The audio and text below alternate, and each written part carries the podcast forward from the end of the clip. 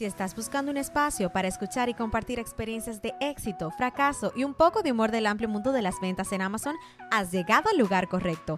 En cada episodio compartiremos nuestras vivencias y la de otros vendedores para ayudarte a salir adelante y superar los obstáculos que se presentan diariamente en el mundo de Amazon. Hoy somos nosotros, pero mañana podríamos estar contando tu historia de éxito como vendedor de Amazon. Bienvenidos a Modo FBA, el podcast. Saludos a todos y bienvenidos una vez más a este tu podcast Modo FBA. En el día de hoy, siempre conmigo mi esposita Ross. Hola a todos. Y como siempre, vamos de una vez al contenido y vamos a hablar en el día de hoy sobre qué es el buy box. Siempre se escucha mucho que el buy box, cómo ganar el buy box y esto es muy importante en el mundo de Amazon.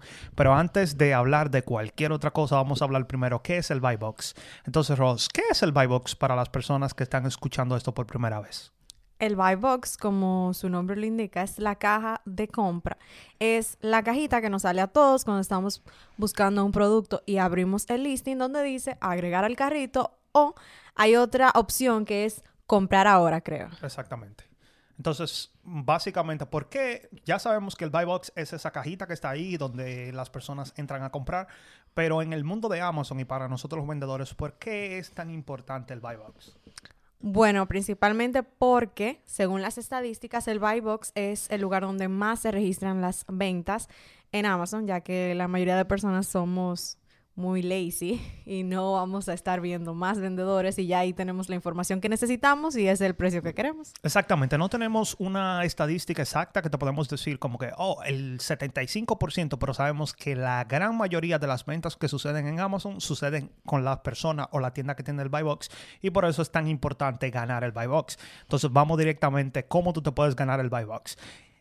Aquí hay muchísimas mitos que las personas hablan y todo eso, cómo tú debes ganar el buy box y todo eso.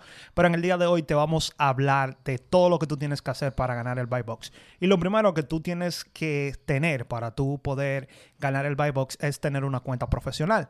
Si tú tienes una cuenta individual, ya hemos hablado anteriormente, pero en el mundo de Amazon hay dos tipos de planes de cuenta. Tú puedes tener una cuenta individual o puedes tener una cuenta profesional. La cuenta individual tú pagas 99 centavos por cada producto que tú vendas y la cuenta profesional tú pagas 39 dólares con 99 centavos y puedes vender la cantidad ilimitada de productos. Entonces, para lo primero que tú debes de saber que para tú poder ganar el buy box, tú vas a necesitar una cuenta profesional. Bien, la segunda característica con la que debes cumplir para ganar el buy box es tener tiempo ya vendiendo en Amazon. Amazon siempre le da prioridad a sus vendedores veteranos o a sus vendedores que ya tienen un historial con ellos, que ya ellos conocen ese vendedor, saben cómo se maneja. Entonces, esto te va a dar una brecha para poder conseguir el buy box. Exactamente. También otro que es muy importante es que si tú estás vendiendo productos usados, digamos, todo el mundo está vendiendo productos, qué sé yo, libros nuevos, y el tuyo tú lo estás vendiendo como usado, tú no vas a ser elegible para ganar el buy box. Así que también tienes que tomar esto en consideración, que es un producto, tiene que ser nuevo. Y también ya el número cuatro, que es muy importante, es que tú tienes que tener consistencia en tu inventario. ¿Qué, a qué se refiere cuando Amazon dice o que las personas siempre están diciendo que mientras más consistente tú eres en tu inventario, más posibilidades tú tienes de ganar el buy box? Bueno, obviamente Amazon le va a dar prioridad a una persona que tenga 20 unidades con relación a una persona que solamente tenga una unidad. Esto no quiere decir que la persona que tiene una sola unidad no lo va a vender. Sin embargo, como la otra persona tiene más en stock, esto quiere decir que el precio se va a mantener incluso por más tiempo al precio que lo tenga esa persona y yo creo que esa es la razón por la que Amazon le da la prioridad a las personas que tienen más stock, que tienen más del producto. Exactamente, por eso también tú puedes ver que muchas personas aconsejan que tú, qué sé yo, cómprate 10, 20 unidades por, esto es, esto es uno de los motivos, porque si yo solamente tengo 3, unidades en, stock y tú tienes 20, es más posible, tú tienes más posibilidades de ganarte el buy box, así que es muy importante también tener eso en cuenta. El número 5, que también es importante para tú ganarte el buy box, y aquí hay mucha confusión, es muchas polémicas en Amazon por, por este este, punto y es tú tener un precio competitivo. Ojo, estamos diciendo precio competitivo, no estamos hablando del menor precio o el precio más bajo. ¿A qué nos estamos refiriendo y por qué hay tanto problema en Amazon con, con este punto? Bueno, yo creo que el problema se debe a que hay muchas personas que piensan que si tienen el producto más barato, ellos van a ganarse el buy box y no necesariamente es así. Si un producto se está vendiendo, por ejemplo, en 50 dólares y de repente tú lo bajas a 25 dólares, esto no te va necesariamente a garantizar que tú vayas a ganar el buy box. Sin embargo, si tú ves que el producto se está vendiendo en 50 dólares y tú lo tienes en 65, se está alejando un poco del precio competitivo. Quizás sea una buena idea que tú lo pongas en 59.99 o 55 para que te acerques un poco más al precio que tiene el buy box.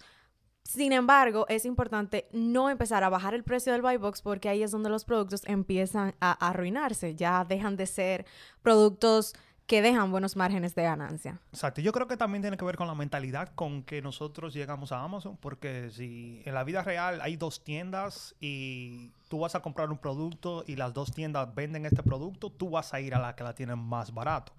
Entonces nosotros venimos con ese pensamiento a Amazon y pensamos como que no, todo el mundo está vendiendo en 20, yo voy a venir y lo voy a poner en 12 para ganar el buy box, pero en Amazon no, no, no funciona de esa forma. Y es por eso lo que Rosa está diciendo, que muchos de los vendedores veteranos se incomodan cuando ven que todos estamos vendiendo un producto en 20 dólares, el buy box se está, se está rotando, porque esto es algo que también hay que tener en cuenta. El buy box se rota, no es que cuando tú ganas el buy box ya es tuyo para toda la vida, no. El buy box se rota, hoy puede estar vendiendo yo, mañana vende otra persona, entonces muchas veces todos estamos vendiendo a 20 dólares, el buy box se está rotando, todos estamos contentos y de momento viene otra persona y pone el precio a 12, 15 dólares y nosotros, nosotros decimos, ¿por qué esta persona no entra a 20 dólares, igual que todos nosotros, tú vas a estar vendiendo igual que todos nosotros y vamos a estar todos contentos. No, tú vienes y lo pones en 15 o en 12 dólares y lo que vas a hacer es que o vas a arruinar el mercado o fácilmente tú estás dejando dinero en la mesa porque no estás teniendo el precio donde todo el mundo está vendiendo. Así que hay que tener en cuenta, el precio más bajo no necesariamente se te va a dar el buy box, así que tenlo mucho en cuenta esto. Yo creo que a veces más que al precio, Amazon le da importancia a la rapidez del envío. Así que en lugar de bajar los precios rotundamente, es bueno que si estamos trabajando, por ejemplo, FBM, que no es competencia con FBA, pero si estás trabajando FBM, una manera de, de poder ganar el buy box es tener creo que se lo vamos a decir más adelante, pero es tener una buena fecha para realizar la entrega o un buen historial en ese sentido. Exacto, entonces podemos hablar de eso de una vez y es que es muy importante que si por ejemplo tú tienes tus productos FBM, esto solamente aplica para la persona FBM, si tú tienes un producto FBM y tus los templates, esos son como los shipping tuyos, eh, eh, es algo, no sé cómo se dice templates en español, pero básicamente tú le estás diciendo... Plantillas. Como, ok, las plantillas, tú le estás diciendo, oh, tu producto te va a llegar máximo el día 20. Si cuando la persona te compra, tú tienes que tratar de enviar ese producto lo más rápido posible para que llegue el día 20 que tú le prometiste. Porque si no, si llega más tarde del día 20, entonces tú empiezas a tener problemas y ahí es cuando Amazon entonces va dándote malas calificaciones, las métricas tuyas se van empeorando, entonces tú no puedes ser elegible para el buy box o otras personas van a tener más posibilidades que tú. Así que es muy importante cuando tú estás haciendo FBM, es tu responsabilidad y es tu trabajo que inmediatamente, bueno, no inmediatamente, pero que tú tomes tiempo prudente para enviar los productos a los clientes. Algo que también es muy importante que a muchas personas se le escapa y yo los otros días estaba hablando con una persona y es que influye mucho a qué centro de preparación, a qué bodega va tus, van tus productos. Eso va a influir mucho a cómo tú te, si, te ganas o no el buy box. Y yo siempre le, explico a las personas que el buy box que yo estoy viendo aquí, digamos, en Pensilvania, no es el mismo buy box que va a ver una persona, digamos, en California. ¿Por qué Amazon hace esto? Porque si una persona va a comprar en California, Amazon le va a mostrar el buy box de la tienda que tenga el producto más cerca del cliente, porque Amazon va a querer ahorrarse dinero en envío. Así que a Amazon no le conviene que una persona compre en California y que el envío se lo eh, que el producto se lo envíen desde, digamos, aquí Pensilvania. Así que él va a buscar un centro de preparación que esté cerca del cliente. Así que también el buy box va a, va a depender mucho de dónde se encuentre el producto tuyo, a qué bodega Amazon lo envió.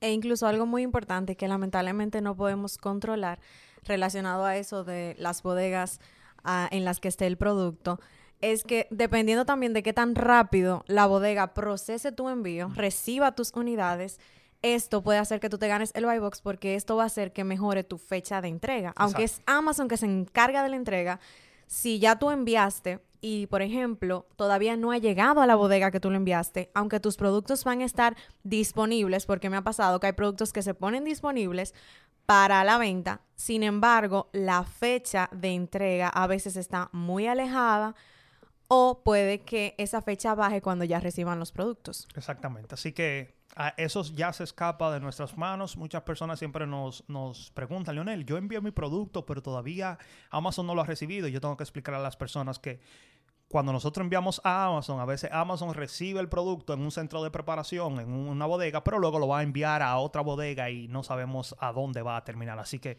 hay que tener paciencia y eso también Amazon lo hace para tratar de distribuir nuestros productos lo más posible, así puedes también llegarle más rápido a los clientes. Ya algo, esto lo mencionamos un poco, pero tiene mucho que ver las métricas de tu tienda, o sea, tiene mucho que ver qué tantos buenos ratings tú tienes, qué están diciendo los clientes de ti. Y esto es muy importante, por eso tú tienes que tratar de cuidar tu cuenta, porque la salud de tu cuenta, tus métricas influyen mucho en si tú puedes ganar el buy box o no, o tu competencia, qué tanto tú puedes ganarle a tu competencia. Y ya, pues el último es la calidad del servicio al cliente. Aquí también hay que volver a hacer la separación de los canales. Si tú trabajas FBM y si tú trabajas FBA, porque si lo haces FBA sabemos que el servicio al cliente va a depender totalmente de Amazon. Sin embargo, de todas maneras, hay veces que no necesariamente Amazon va a tener la culpa de que nosotros recibamos un mal review, porque si estás vendiendo algo frágil y no lo envolviste muy bien, cuando el cliente reclame, trata de simplemente aprobar que le devuelvan el dinero, porque de nada vale tener un mal review porque esto lo que va a hacer es afectar tus ventas. En el caso de los FBM, FBM, es importante que, como ya dijimos, envíen a tiempo para que mantengan sus métricas. También es importante que cuiden la manera en la que empacan los productos. Y también es importante que revisen bien los productos que están enviando, que el producto esté como nuevo. A veces el producto está en nuestra casa, no lo vemos muy seguido, quizás tiene polvo, es de muy mal gusto recibir como nuevo algo que tiene polvo o que tiene golpes. Entonces, siempre es importante revisar muy bien la mercancía antes de enviarla a Amazon o antes de enviarla directamente al cliente. Y hablando de FBM y del cliente, algo que también te puede perjudicar mucho es si tú haces dropshipping. Dropshipping es un tema muy polarizante, muchas personas están de acuerdo, otros están en contra, pero es un tema súper amplio y que lo vamos a hablar en el episodio siguiente. Así que si te interesa hablar y conocer qué es el dropshipping, es legal, lo puedo hacer. Amazon está en contra de las políticas de Amazon. Si te interesa, acompáñanos en el episodio siguiente porque vamos a hablar todo lo concerniente a dropshipping. Así que una vez más, muchas gracias por ver este podcast, ver el video y nos vemos en una próxima. Bye. Chao.